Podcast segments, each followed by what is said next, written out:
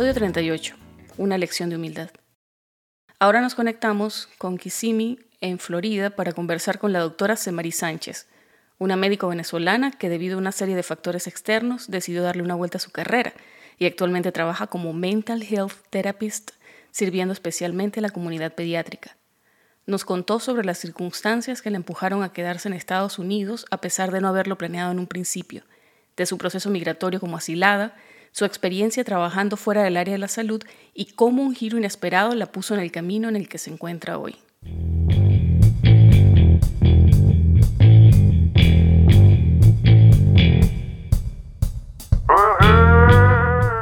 Estás escuchando Pluripotenciales, el podcast de la doctora Sheila Toro.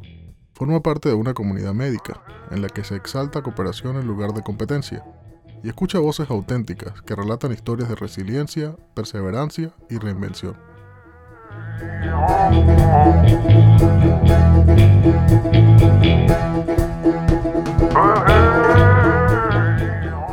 Buenos días, bienvenida a Pluripotenciales. Muchas gracias, muchas gracias por invitarme. Un placer estar contigo. No vale, gracias a ti por aceptar. Además, domingo en la mañana, que, que conste que estamos grabando domingo en la mañana y sin embargo tú ya me contaste que has tenido una mañana súper ajetreada. Yo estoy así como que Sí. todavía arrancándome las cobijas. Bueno, aquí en Orlando ya es la, la una de la tarde. Entonces, bueno, mi, mi, mi vida es un poquito ocupada. La diferencia de horario ayuda. Eh, mira, Sema, yo quería, bueno, vamos a, a hablar un poquito primero sobre ti, sobre quién eres. Tú eres egresada de la Universidad de los Andes, de hecho egresamos en la misma promoción, cosa que tengo que reconocer, me da un poquito de pena que no nos habíamos conocido antes, pero bueno, son promociones bastante grandes y de hecho tú eh, estudiaste en otro núcleo que fue el núcleo Táchira, o sea que tú estudiante en. San Cristóbal. Sí, yo inicié en Mérida. Este, y bueno, todo el que haya estudiado eh, eh, medicina en Mérida sabe cómo es la situación con fisiología. Em, yo me retrasé por fisiología y bueno, me dieron traslado a Táchira, incluso mi familia eh, vivía en Táchira y, y bueno, me, me quedó perfecto el, el traslado y yo continué y me, grade- me gradué en Táchira, en el núcleo de Táchira. ¿Y tú eres de dónde? Digo, ¿en qué ciudad te criaste? Yo nací en La Victoria, Aragua, este, muy cerquita de Maracay. Em, como a los 16 años, sí, los 16 años me mudé a, San Cristóbal, porque bueno, toda mi familia vivía allá y, y, bueno, tomamos esa decisión. Me gradué de bachillerato en, en San Cristóbal, en Román Valencillos, y, y bueno, después presenté para medicina y me fui a Mérida. Pues yo te cuento por puro chisme porque no te escucho ese acento, ¿sabes? Oh, Yo sueno mucho más gocha que tú y yo soy del vigía. Sí, sí. No, pero créeme que si paso mucho tiempo, muchos días con, con, con mi abuela, con mi familia, se me pega el acento de una vez. Me pasa a mí, yo empiezo a hablar de vos cuando iba de visita a Maracaibo, entonces te imaginarás una gocha hablando de vos, la cosa más ridícula del mundo, pero bueno. Sí, son sí, yo- mañas, Yo no son mañas. critico, de verdad, yo no critico a esa gente que dice, ay, te fuiste a Argentina y en tres meses ya estás con el acento. No, de verdad que yo siento que a mí se me pegan los acentos súper rápido. Sí, sí, yo, yo también creo, yo creo que es difícil que se te pegue si es otro idioma. Ahí sí creo que es complicado, o sea, decir que, ay no, yo estaba en Chicago y se me pegó el, el- el acento de Chicago, e- es así, por Dios. Exacto, exacto. Yo hablo inglés con mi gocho así. Y, Eh, pero y estoy orgullosa de mi acento latino cuando estoy hablando a todo el mundo así como que, este, no, no quiero que se me escuche. Y yo, no, mira, eso, eso va soltando poco a poco y, y si cuando uno trata de, de ocultarlo, como que sale más. No sé, me parece a mí. Pues yo tampoco, yo no entiendo el, el tema del acento, o sea, del tratar de, de no sonar latino. A mí como que no, no me enredo mucho por eso, porque como que me estresa más todo el tema de la gramática, ¿sabes? Lo que no, si no quiero meter la pata y siento que tratar de imitar Sí, un acento sí. que no es el mío me, me, me distrae de eso. Supongo que cuando tenga más práctica, no sé, a lo mejor con Ujú. práctica, a lo mejor, bueno, hay gente que se, se le Sí. facilita, pero bueno, yo seguiré hablando inglés en agotador. gocho. Ujú, Lo es. Sumamente agotador. Ujú, Pero así que- bueno, cosas que se aprenden. Sema, Exactamente. Nosotros salimos en el 2011. ¿Qué hiciste tú después de ahí? no, yo me, ah, recuerda que yo me tracé un poquito. Ok. Este, y después, bueno, con, con todo esto que hubo en el, entre el 2013 y 2014, yo me debí haber graduado en el diciembre, ah, déjame recordar, sí, en diciembre del 2013, pero terminé graduándome en mayo del 2014. Eso fue cuando inició todo esto de, Mm. de- de las guarimbas que hubo, que Sí. afectó muchísimo Táchira, Mérida, este, Trujillo, bueno, Maraca, eh, Maracaibo, Zulia, este, que estuvo bien fuerte todo eso. Eh, yo me gradué fue, fue ahí, en esa fecha. ¿Y qué te hace a ti, sabes, decidir, bueno, me voy a Estados Unidos? ¿Tenías familia aquí? ¿Fue algo relacionado precisamente a la situación política de Venezuela? ¿Qué, qué te empujó Yo a creo tomar que la ambas cosas, ambas cosas, porque yo recuerdo que, bueno, mi familia empezó a, a- a salir de Venezuela como a principios del año 2000 y, y yo decía, no, yo, yo me quedo aquí, yo quiero estudiar, yo quiero hacer muchas cosas, este, pero ya después cuando sucedió esto, mm, después del 2013, eh, yo veía que yo me estaba, estaba por graduarme, que cada vez las cosas eran más, como decimos en Venezuela, más palanqueado. Tú porque eres primo, tío del abuelo, de no sé qué, de, de, de los chavistas, este, bueno, en fin. Y después cuando sucedió lo del 2014, que, que yo honestamente voy a decir que me afectó bastante emocionalmente, porque creo que era, este, que yo vivía muy cerca del, del núcleo Táchira vivía muy cerca del Hospital del Seguro. Este, bueno, estudiaba sexto año de medicina, pues básicamente este, mi apartamento donde yo vivía, mm, yo recibía gente, ¿sí? De los, los muchachos, los estudiantes, este, suturando, o sea, era un campo de batalla, ¿sí? A las 2, 3 de la mañana yo escuchaba gente gritando, ayuda, o sea, era horrible. Entonces, este, yo dije, no, realmente no, no quiero seguir aquí. No fue, Estados Unidos no fue mi primera opción, a pesar de que, de que mi hermana ya, ya era ciudadana, mi mamá ya estaba aquí. Este, no fue mi primera opción por la situación de, de la profesión. Es lo primero que te dicen, no, allá es muy caro, es muy, muy difícil, no, no puedes. Entonces, este, yo estaba apuntando a, a Latinoamérica, Ecuador, Chile, Argentina. Entonces, bueno, yo lo que decidí fue empezar a ahorrar, eh, em, ven- vender las cosas mías, mi carrito, y bueno, fui haciendo, este, mm, investigando, ¿sí? ¿Qué es lo Sí. mejor, cuál es la mejor opción? ¿Qué, qué es lo que puedo hacer? Entonces, ya en el 2015, yo vivía con mi hermano. En el 2015, mi hermano en, en enero se va a Argentina. Gracias a Dios le ofrecieron algo muy bonito, muy bueno en Argentina y se fue. Este, fue cuando yo dije, ya, no quiero estar aquí, estoy sola. a pesar de que yo estaba con mi pareja, este, una relación totalmente estable, este, yo decía que no, nos vamos, vámonos, vámonos. Este, renuncié, yo estaba haciendo el internado en el hospital de del Seguro Social, eh, renuncié porque, bueno, quería trabajar en más en privado y quería este, ahorrar más. Sí, sí. Este, en ese proceso quedé embarazada. Entonces mi mamá me decía, no, vente para acá, vente para acá. Este, de todas maneras, no era opción para mí los Estados Unidos, no era opción, no, no, no, no, no me veía acá. ¿Por qué? Este, porque miedo, pienso yo, miedo, inseguridades de que, de que no iba a poder, este, ahora con la niña. Entonces, em, sin embargo, yo vine a, a comprar cosas para la bebé. Bueno, todavía tenía Cadivi, este, tú sabes, a- a- Sí. armarme de, de, de las cosas que aquí salen muchísimo más económicas.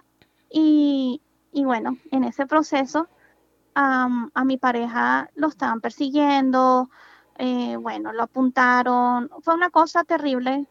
Este, y él me dijo, Marí, no te regreses, espérame que yo voy. Y bueno, mi niña nació aquí. O sea que eh, las cosas, yo fui soltando, fui soltando, fui eh, dejando que las cosas fluyeran y bueno, mi niña nació aquí. y me quedé aquí.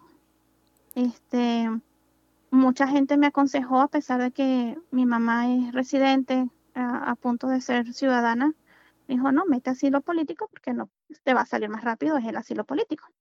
Y bueno, hice lo que la mayoría de los venezolanos hacen cuando están acá.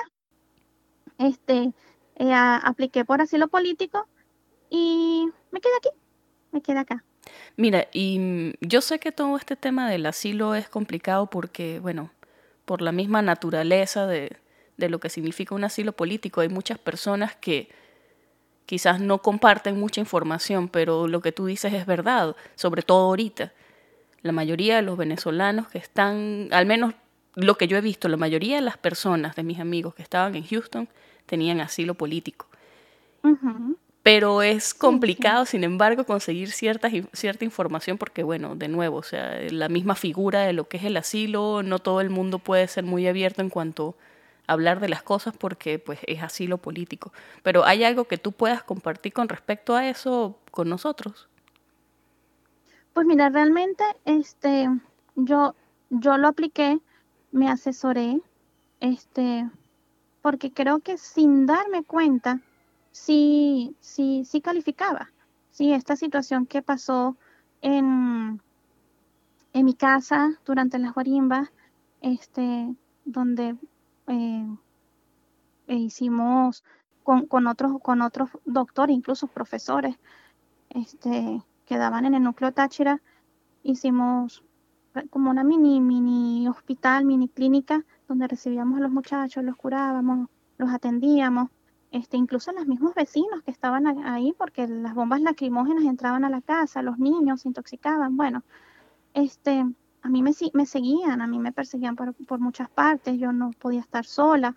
Entonces tal vez uno, uno, uno no lo piensa así cuando uno está en Venezuela por ignorancia, pero cuando yo llego aquí y me cuento todo esto, me dijo, no, mira, tú, a ti te está, tú, calificas perfecto, a ti te están persiguiendo. Y más cuando tú dices que ahora a, a, a, tu pareja, a tu esposo, te dice, no, mira, quédate que me apuntaron, él trabajaba en protección civil, este... Entonces, bueno, más de lo mismo. Sí, que es que uno como que lo normaliza, ¿sabes? Viviendo en Venezuela uno es la situación en la que estás y pasan cosas, te secuestran, te atracan, te hacen un montón de cosas, esto de la persecución política. Bueno, y uno lo normaliza. Uno no, pero eran malandros. Uno dice, no, pero eran malandros. No, no son malandros, son es un partido político. Exactamente. Son, exactamente, son personas que, que, que te están persiguiendo y, te están amenazando y te, y, están, sí. Eh, y de verdad la situación que eh. se vivió en Táchira fue una cosa, bueno, sin precedente nuestra, para nuestra generación. No sé cómo habrá sido para las generaciones que de hecho vivieron dictadura, pero en una llamada democracia que esas cosas pasen en Mérida, bueno, yo no estuve tan de frente porque de hecho durante eso, ese periodo yo estaba rotando en Barinas, es una larga historia, y en Barinas no se vio lo que se vio, pero es que todos sabemos a nivel nacional el Táchira fue como, ¿sabes? Mantuvo el estandarte, me acuerdo del montón de memes de los gochos están protegiendo Venezuela y se refería precisamente a lo que estaba pasando en Táchira. Pero es algo que es totalmente, o sea, yo, yo te digo que que, y respeto y, admiro a todas las personas que, todavía están ahí luchando, y, pero fue una pérdida de tiempo. O sea, de verdad que no se logró nada, se logró, fue más sufrimiento, más, más estrés, más trauma, pérdidas, mucha gente murió, mucha gente se enfermó, mucha gente, este, más bien a raíz de eso decidieron, como yo, irse del país, porque nos dejaron solos. Sí, es como que no había gasolina, no, o sea, prácticamente lo que nosotros sufrimos hace seis años, el resto del país lo, lo empezó a vivir hace poco. Entonces es como que yo salía de trabajar después de tener 72 horas de, de trabajo a ir a hacer una cola en, en, un supermercado para comprarme un pollo porque me decían, mira doctora, llegó pollo y yo me tenía que ir corriendo. O sea, mm. son, son cosas que, que, la gente no entiende, que, que eso no es vida. Eso no es vida, para nada. Sema, ¿cómo funciona el trámite de asilo político? Sí, ha cambiado, ha cambiado. Este, cuando yo apliqué por asilo político, tú ingresas eh, la planilla, como cualquier documento migratorio, que ingresas tu planilla con todos los requisitos que ellos te piden, que básicamente es evidencia de lo que está pasando, de lo que te pasó, este, cualquier tipo de evidencia. Y una historia, una historia donde tú explicas con un orden cronológico este, qué fue lo que pasó y por qué tú temes por tu vida. ¿ok?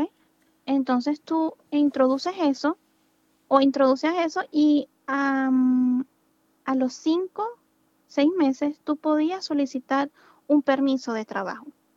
Esto cambió el agosto, en agosto del año pasado, el 2020. Ahora tienes que esperar un año para solicitar tu permiso de trabajo. ¿Por qué es esto? Este, es demasiado la solicitud, ¿sí? No solamente por los venezolanos, este, China, bueno, Honduras, un montón de países que están solicitando asilo político y ellos están eh, sumamente atrasados. Entonces ellos entienden, ¿sí? Inmigración entiende de que tú no puedes estar en un país por tanto tiempo sin trabajar. Entonces a ti te dan el, derecho, el permiso de trabajar ahora después de un año este, de haber introducido tu, tu, um, tu eh, mm, asilo, asilo, político. Sí, cuando tú introduces tu solicitud de asilo político y ellos en ese periodo no te han llamado para hacer la entrevista, ¿ok? Entonces tú solicitas el permiso de trabajo, ¿ok? Si en ese periodo te llaman y te, este, te hacen la entrevista y ellos consideran de que perfecto, tu permiso, tu solicitud es, ha sido aprobada, si eres un perseguido político, entonces ya puedes aplicar por, la residencia y bueno, ya sería otra, otra serie de pasos. Pero mientras tú estás en ese periodo de que eres un alien, literalmente, porque te dan un alien number, este, lo único que puedes hacer es solicitar un permiso de trabajo y estás en el país legalmente, puedes trabajar legalmente, pero no puedes salir. ¿Okay? Hasta que ellos te llamen. Cuando tú llegaste a Estados Unidos. Bueno, tú me contaste, tú viniste inicialmente sin la intención de quedarte, pero pasa esto que pasó con tu pareja y bueno, tomaste, tomaron la decisión. ¿Cuáles eran tus planes iniciales? Yo quería irme a, Ecuador. Incluso tenía un grupo de amigos con los que nos íbamos a ir a Ecuador. Este, yo pensaba venir acá, comprar mis cosas, armarme de mis cosas para, para mi niña y este, tener la niña en Venezuela, esperar unos tres, cinco meses y luego irme a Ecuador. ¿Okay? Pero bueno, este, pasó esto. Tú tienes un periodo de un año desde que tú llegas a los Estados Unidos de manera legal. Tú tienes un periodo de un año para este, introducir tu asilo político.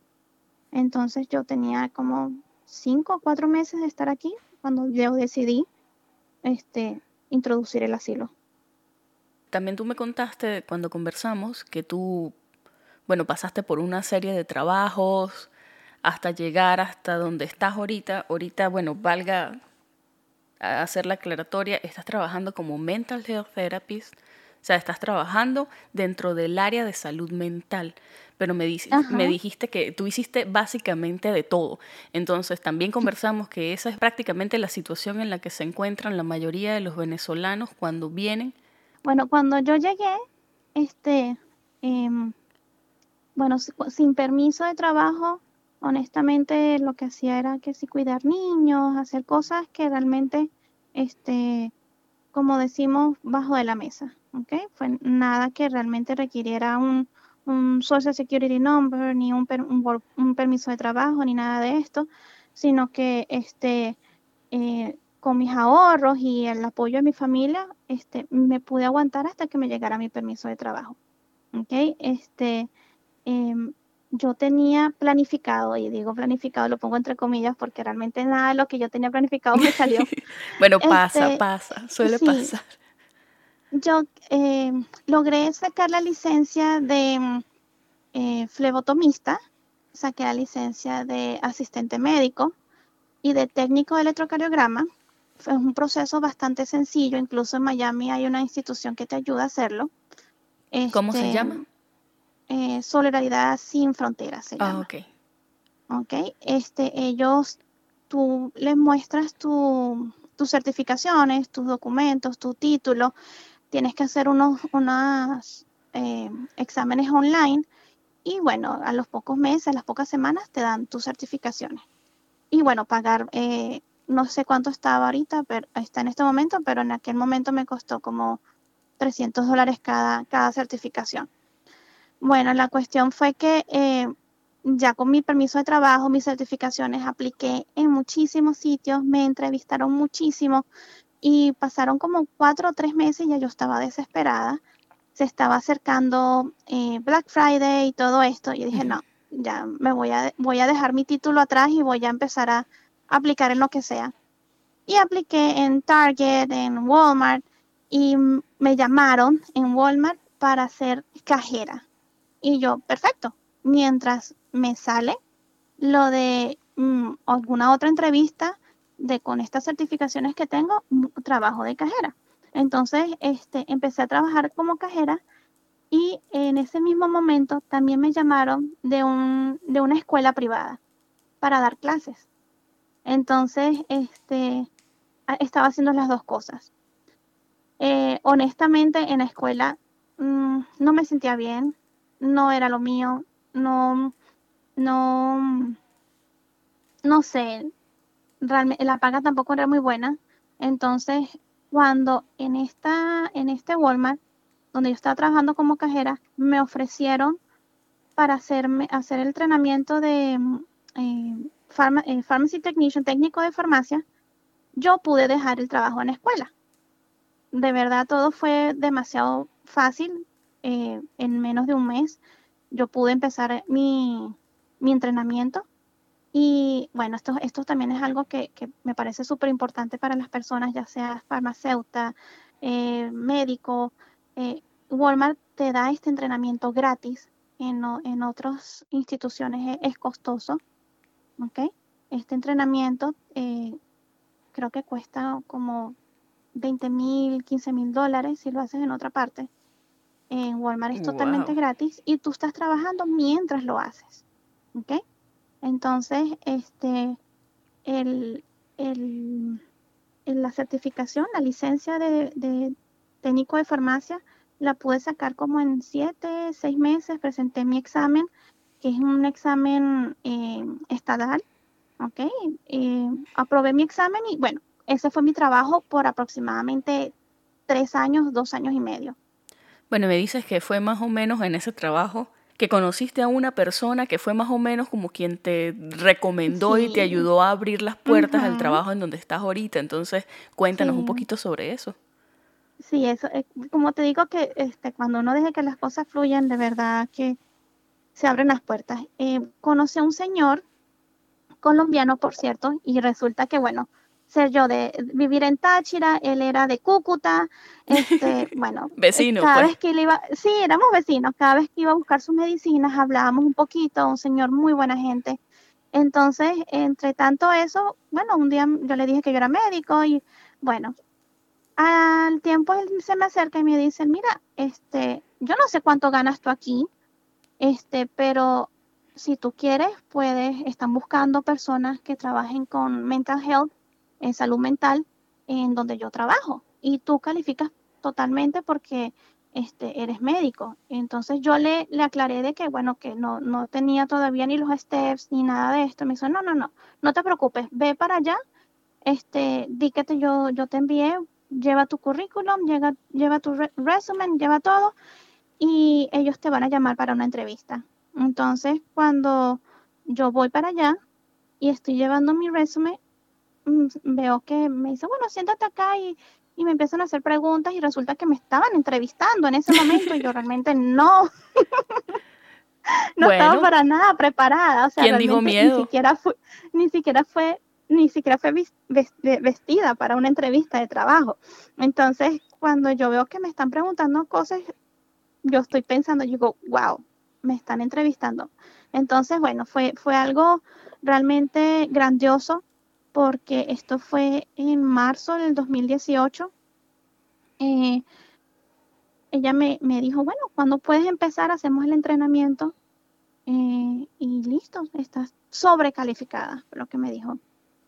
¿En qué consiste? O sea, ¿cuál es tu trabajo? Tú me diste más o menos una idea y a mí me parece que lo que haces es súper interesante, aparte que me imagino que debe ser súper enriquecedor porque trabajas, me dijiste en la mayoría con niños que han sido, que tienen algún tipo de trauma, o sea, que de hecho es un trabajo que debe ser bien enriquecedor para ti. Pero ¿cómo funciona esto? O sea, como, como alternativa laboral para médicos.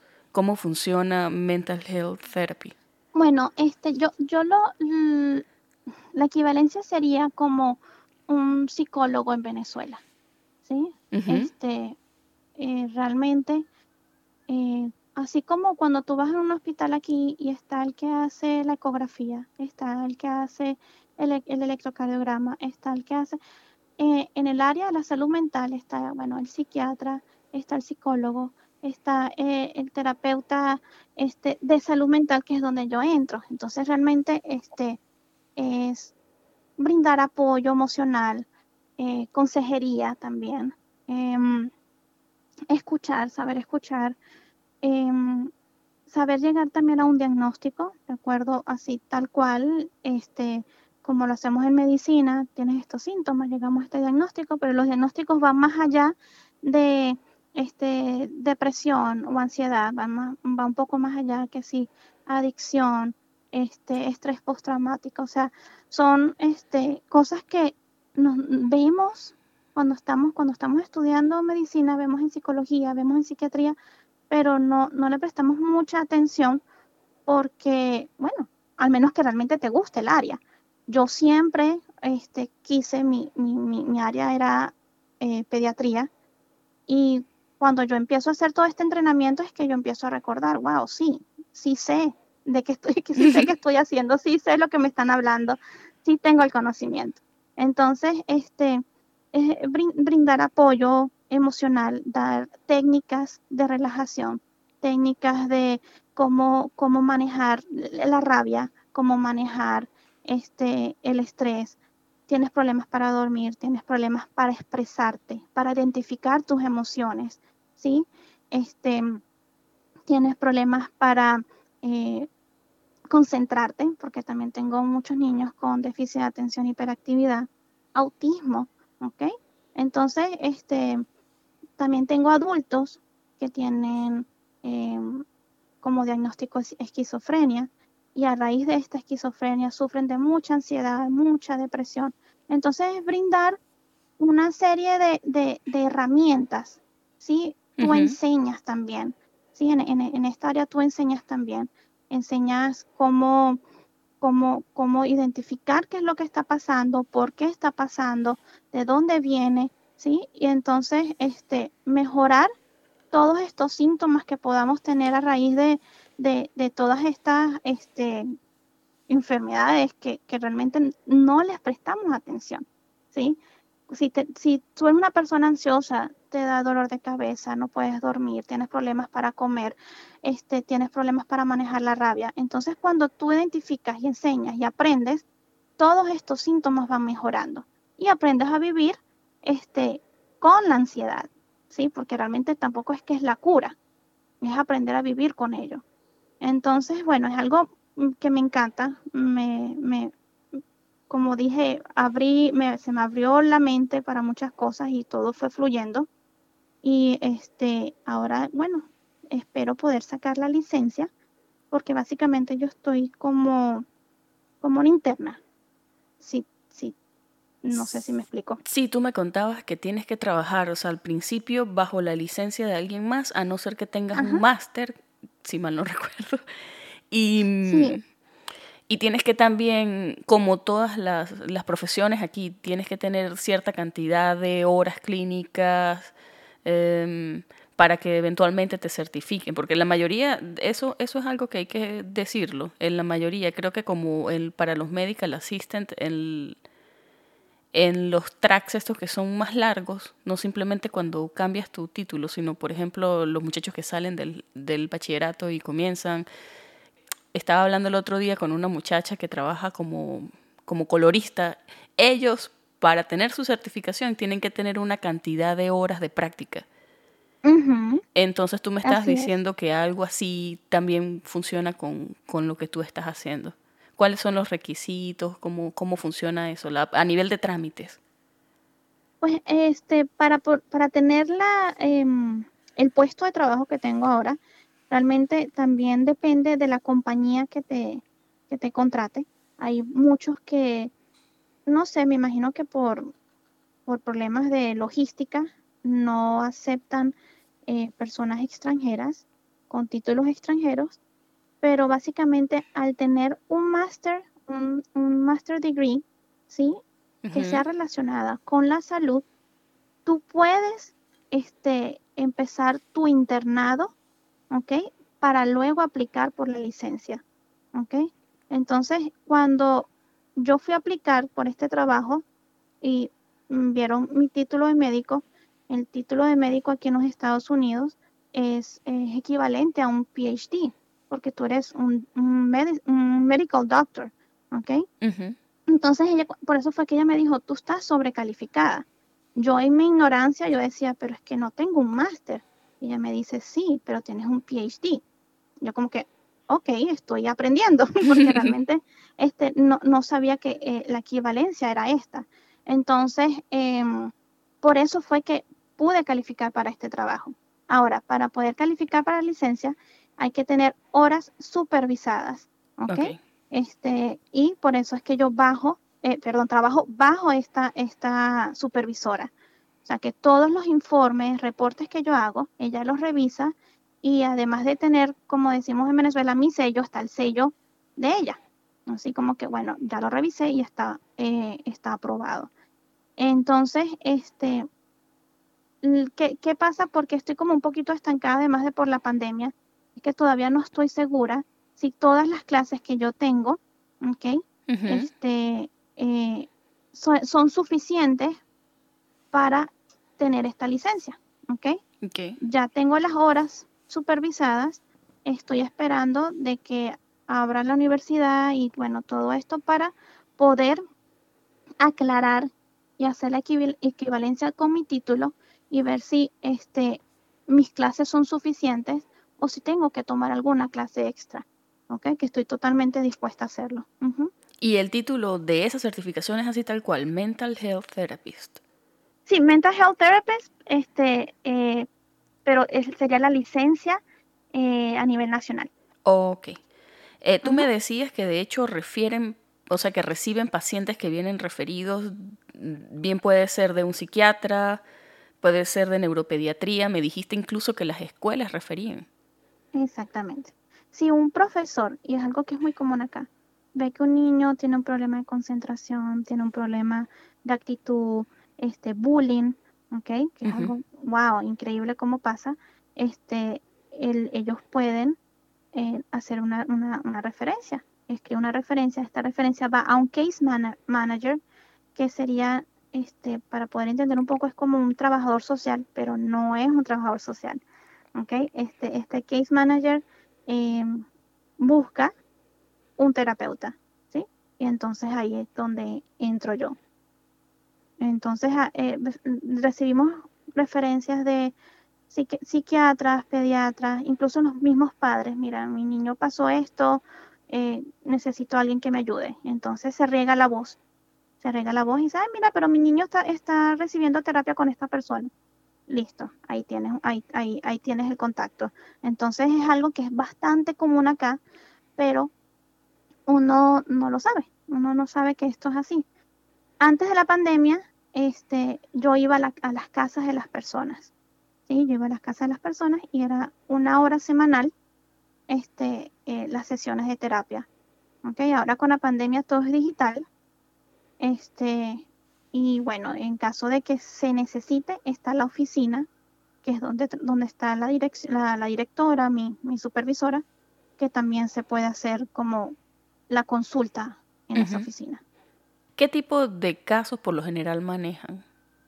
Lo más común es, em, podría decir que, sí, ADHD, déficit de atención a hiperactividad, este, de verdad que es increíble, es algo que, me tiene así como ah, un shock, que es algo que no supero todavía, que, que increíble cómo pasa el tiempo y, uno descubre que, bueno, además de malos diagnósticos de déficit de atención, es que el abuso infantil, ¿sí? la pedofilia, eh, es, increíble lo mucho que sucede y no solamente con, mis clientes, porque ya no son pacientes, tengo ese mal hábito todavía de decir pacientes porque es clientes, mis clientes este, adultos, que después de cierto tiempo, de seis meses, un año, como se pueden abrir y decir, sí, mi papá abusó de mí cuando yo tenía cinco años, mi abuelo, mi tío, el vecino, o sea, es, algo que, es increíble. Este, entonces como que me estoy enfocando en, en las personas que, en niños que no, este, no han pasado por este trauma, en darles las herramientas y la educación para que sepan cómo detenerlo, cómo ir a los padres también, cómo identificarlo para evitar este, estas situaciones. Uy, qué duro. Sí, es fuerte, es fuerte. Uno lo escucha, o sea que la pedofilia es una de las, digamos, problemas más prevalentes, pero de ahí a de hecho enfrentarse, una cosa es leerlo, leer algunas estadísticas cuando algún caso se hace famoso, pero de ahí a trabajar en el día a día con pacientes que han pasado por eso, chama, no debe ser fácil. ¿Tú sientes que de alguna manera toma un toll en ti? Porque si, sabes que yo recuerdo eh, mucho a los psiquiatras, los psiquiatras tienen psiquiatra, entiendo que los terapeutas tienen terapeuta y creo que tiene que ver más o menos con eso, ¿no? Con el toll que, con el, la carga que de alguna manera pueda tener en ti el escuchar todas estas cosas de, de tus clientes, como dices. Entonces, ¿cómo se manejan ese tipo de cosas? Bueno, eh, estoy en eso. estoy también buscando y este terapia por otras partes porque em, no, no es fácil por más que yo, yo trato de, tú sabes, de mantener esto totalmente profesional, pero ya cuando pasa cierto tiempo es como que, mm, ya va, no estoy durmiendo bien, este, no estoy comiendo bien, mi humor está totalmente cambiante porque estoy tan amargada, porque peleo tanto, ¿sí? Entonces eh, eh, es estrés, es estrés, es exceso de, me siento como a veces digo, me dice, pero ¿qué significa eso? Me siento cargada, me siento cargada que, y es porque, bueno, a veces uno carga los problemas de los demás y es algo que también, a pesar de que uno eh, trabaje en esta área, uno también necesita este, ayuda para, para manejarlo de manera correcta. ¿okay? Este, eh, uno a veces no, no, no, no entiende, dice, pero este niño es totalmente normal, tiene una familia hermosa, porque, porque quiere suicidarse, porque está en depresión, porque, bueno, hay cosas que realmente no, no, no vemos, no, no sabemos. Y, y creo que empezar a trabajar aquí con todo esto me, me ha hecho más sensible, más más empática porque este, no sabemos la batalla que otra persona está, está, está, está pasando, por dónde está pasando. Y es muy fácil decir, wow, pero qué amargada estás hoy, que tienes el periodo. Sí, porque realmente es lo que decimos. Por muy educado, por muchos títulos que tienes, esa es la reacción normal, mm, sobre todo el latinoamericano y el venezolano. Entonces, este, eh, creo que, que hay como un despertar que algo estamos haciendo mal y, bueno, hay que prestarle atención a nuestros niños. ¿Qué consejo le darías tú a médicos que vengan a Estados Unidos y que como tú estén pensando, mira, estoy buscando oportunidades y se le abre una puerta en algo que no es necesariamente hacer una residencia? Mira, yo, yo creo que hay que este, abrir la mente guardarse el título en, en el bolsillo. Este, obviamente es tu título, eh, sufriste, trabajaste mucho por ello. Este, pero cuando sales de tu país, em, y bueno, dependiendo también de, tu situación económica, de pero hay veces que, que nos da un poquito un golpe de la realidad, ¿ok?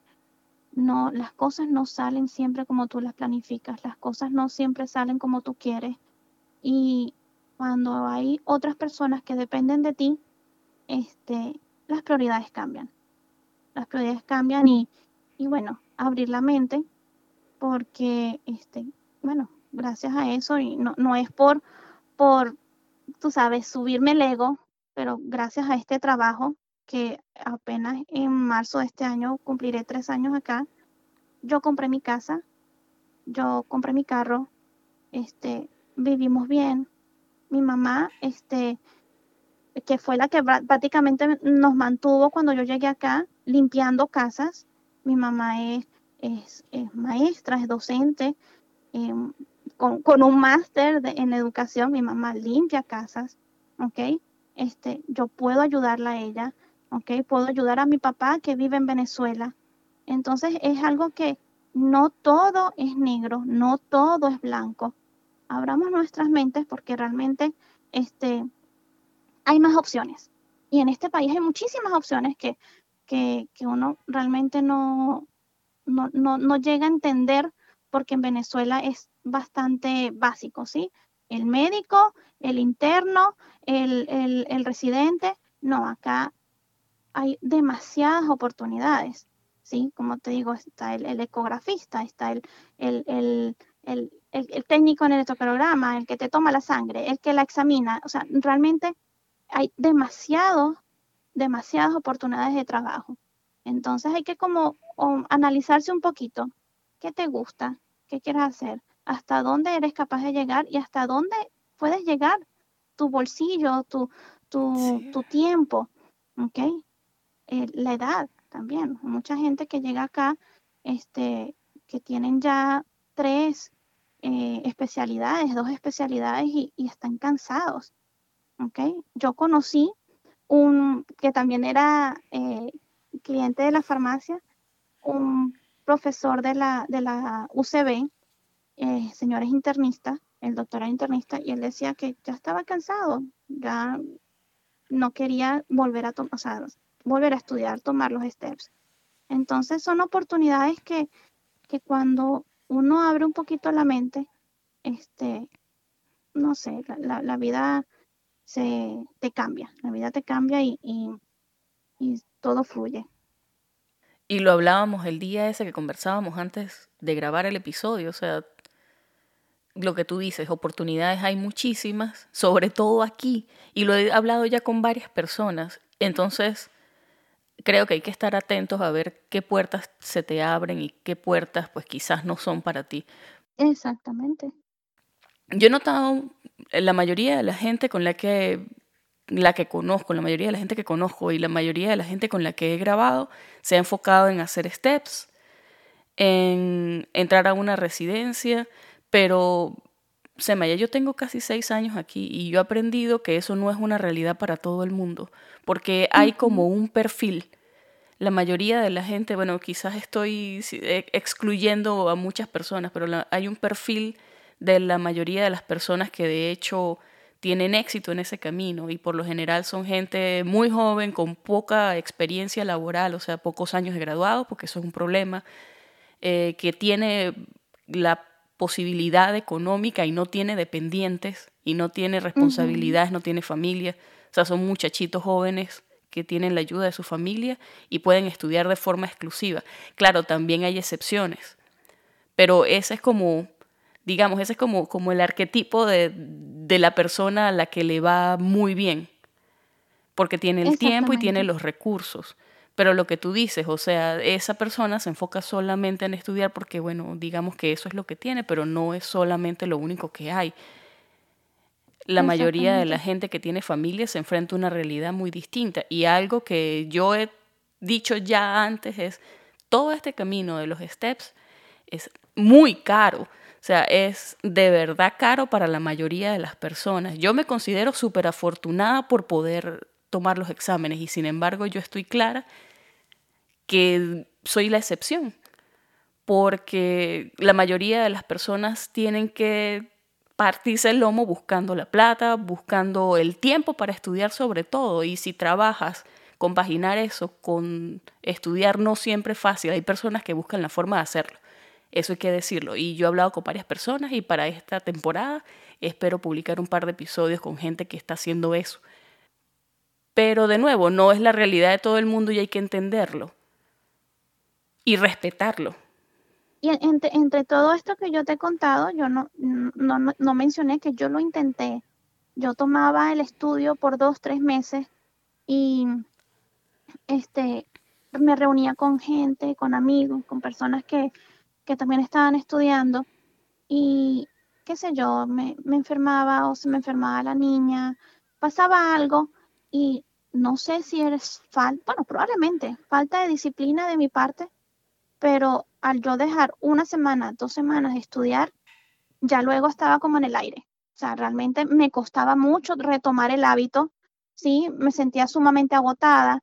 El, el trabajo, ¿sí? Llegar a atender a la niña, o sea, era, algo que, que, bueno, para mí, para mí fue bastante agotador y no, y no quiero sonar mal agradecida porque realmente yo tuve muchísimo, eh, tengo muchísimo apoyo, mucha familia, mucho, este, mi mamá, pero eh, era sumamente agotador, ¿ok? Entonces, este, cuando yo empecé a ver la situación y digo, wow, si yo, bueno, en nombre de Dios, paso los steps, yo me veo haciendo una residencia, este, dejando a mi niña tanto tiempo sola, o sea, fue algo como que, como te digo, eh, mis prioridades cambiaron. Respeto, admiro, aquellos que lo han logrado. Tengo amigos que, que sí, también con la misma situación, con niños y lo logran. ¿Ok? Perfecto. Pero a mí fue algo, como te digo, desde un principio me dio como mucho miedo. ¿Ok? Y cuando vi que se me abrió esta puerta, la aproveché y, y siento que, que, puedo seguir creciendo acá. No me cierro la posibilidad que si en un futuro tomar los steps, no creo que pase, pero veo que en esta puerta que se me abrió hay mucha oportunidad de crecer este, eh, económicamente, eh, académicamente. Este, y como tú dijiste, siento que estoy ayudando bastante, es bastante, este, mm, siento que la recompensa es bastante. Entonces, eh, en conclusión es abrir la mente y estudiar, analizar tu situación económica, emocional, social, e, en fin, ¿qué, ¿qué es lo que mejor funciona para ti? Bueno, Sema, de verdad, muchísimas gracias por compartir tu experiencia con nosotros. Ha sido un placer hablar contigo, reconectar contigo. bueno, digámoslo, básicamente no, no, nos conocimos y fue hace poco y salimos juntas, qué vergüenza. Gracias, Yosira. No, no, sí, sí. No, muchísimas gracias, muchísimas gracias a ti por este considerar que, que, que, mi historia era importante, además de que este, valía la pena escucharla. Em, totalmente agradecida y, y honrada de, de, poder estar y hablar contigo. Honestamente, este, yo veí tu foto y me como que me sonó tu cara, pero tampoco te recordaba mucho, así que no te preocupes. Ah, bueno. Okay. Ahí vamos. Este, no vale. Estamos en la misma. Sí, bueno, al menos. No, vale, no vale. Yo, yo, yo no sé, pero ya de hecho lo he hablado con varias personas y como que todos llegamos a la conclusión de que la historia de todo el mundo es valiosa. Todo el mundo tiene cuentos que echar, todo el mundo tiene, ¿cómo fue que alguien me dijo hoy? Todo el mundo tiene cuerda que soltar. Algo así me dijo alguien. Y algo que yo he tratado de mantener con el podcast es que la experiencia de la persona de alguna manera le pueda servir a quien escucha aunque no todas las personas, digamos, que la experiencia le vaya a llegar porque todo el mundo tiene planes distintos, pero es que de pana la, experiencia que, que tú has vivido, yo siento que ha sido súper enriquecedora y tiene todo el mérito del mundo, igual que la de cualquier otra persona, porque son cosas que tienen que ser dichas. No todo es blanco, no todo es negro, no todo es un camino que está trazado, o sea, como dice todo el mundo, la vida da muchas vueltas y hay que estar abiertos a eso. Y, y, y disculpa que, que, prolongue esto, pero es realmente es un, es un chip que nos meten cuando estamos estudiando medicina. Lo es. Eres médico, tienes que hacer esto, tú tienes que hacer, y, y, y, y después entonces es la residencia, y después esto, y, realmente sí, bueno, es, es, verdad, te esforzaste muchísimo por lo, por lo que estudiaste, pero este, bueno, la, la vida nos está dando una, una lección de humildad de que hay que intentar hacer otras cosas porque no, no, no, no, no todos nos funciona el, mismo camino. Bueno, Sema, entonces un placer de verdad haber conversado contigo y, y chama, esta es tu casa. Igual, igual, un abrazo y espero entonces poder contarte después cuando ya tenga la licencia. Claro que sí. ayudar a los demás con esta información. Bueno, un abrazo, Sema, muchas gracias. Un abrazo, Estamos hablando. Bye.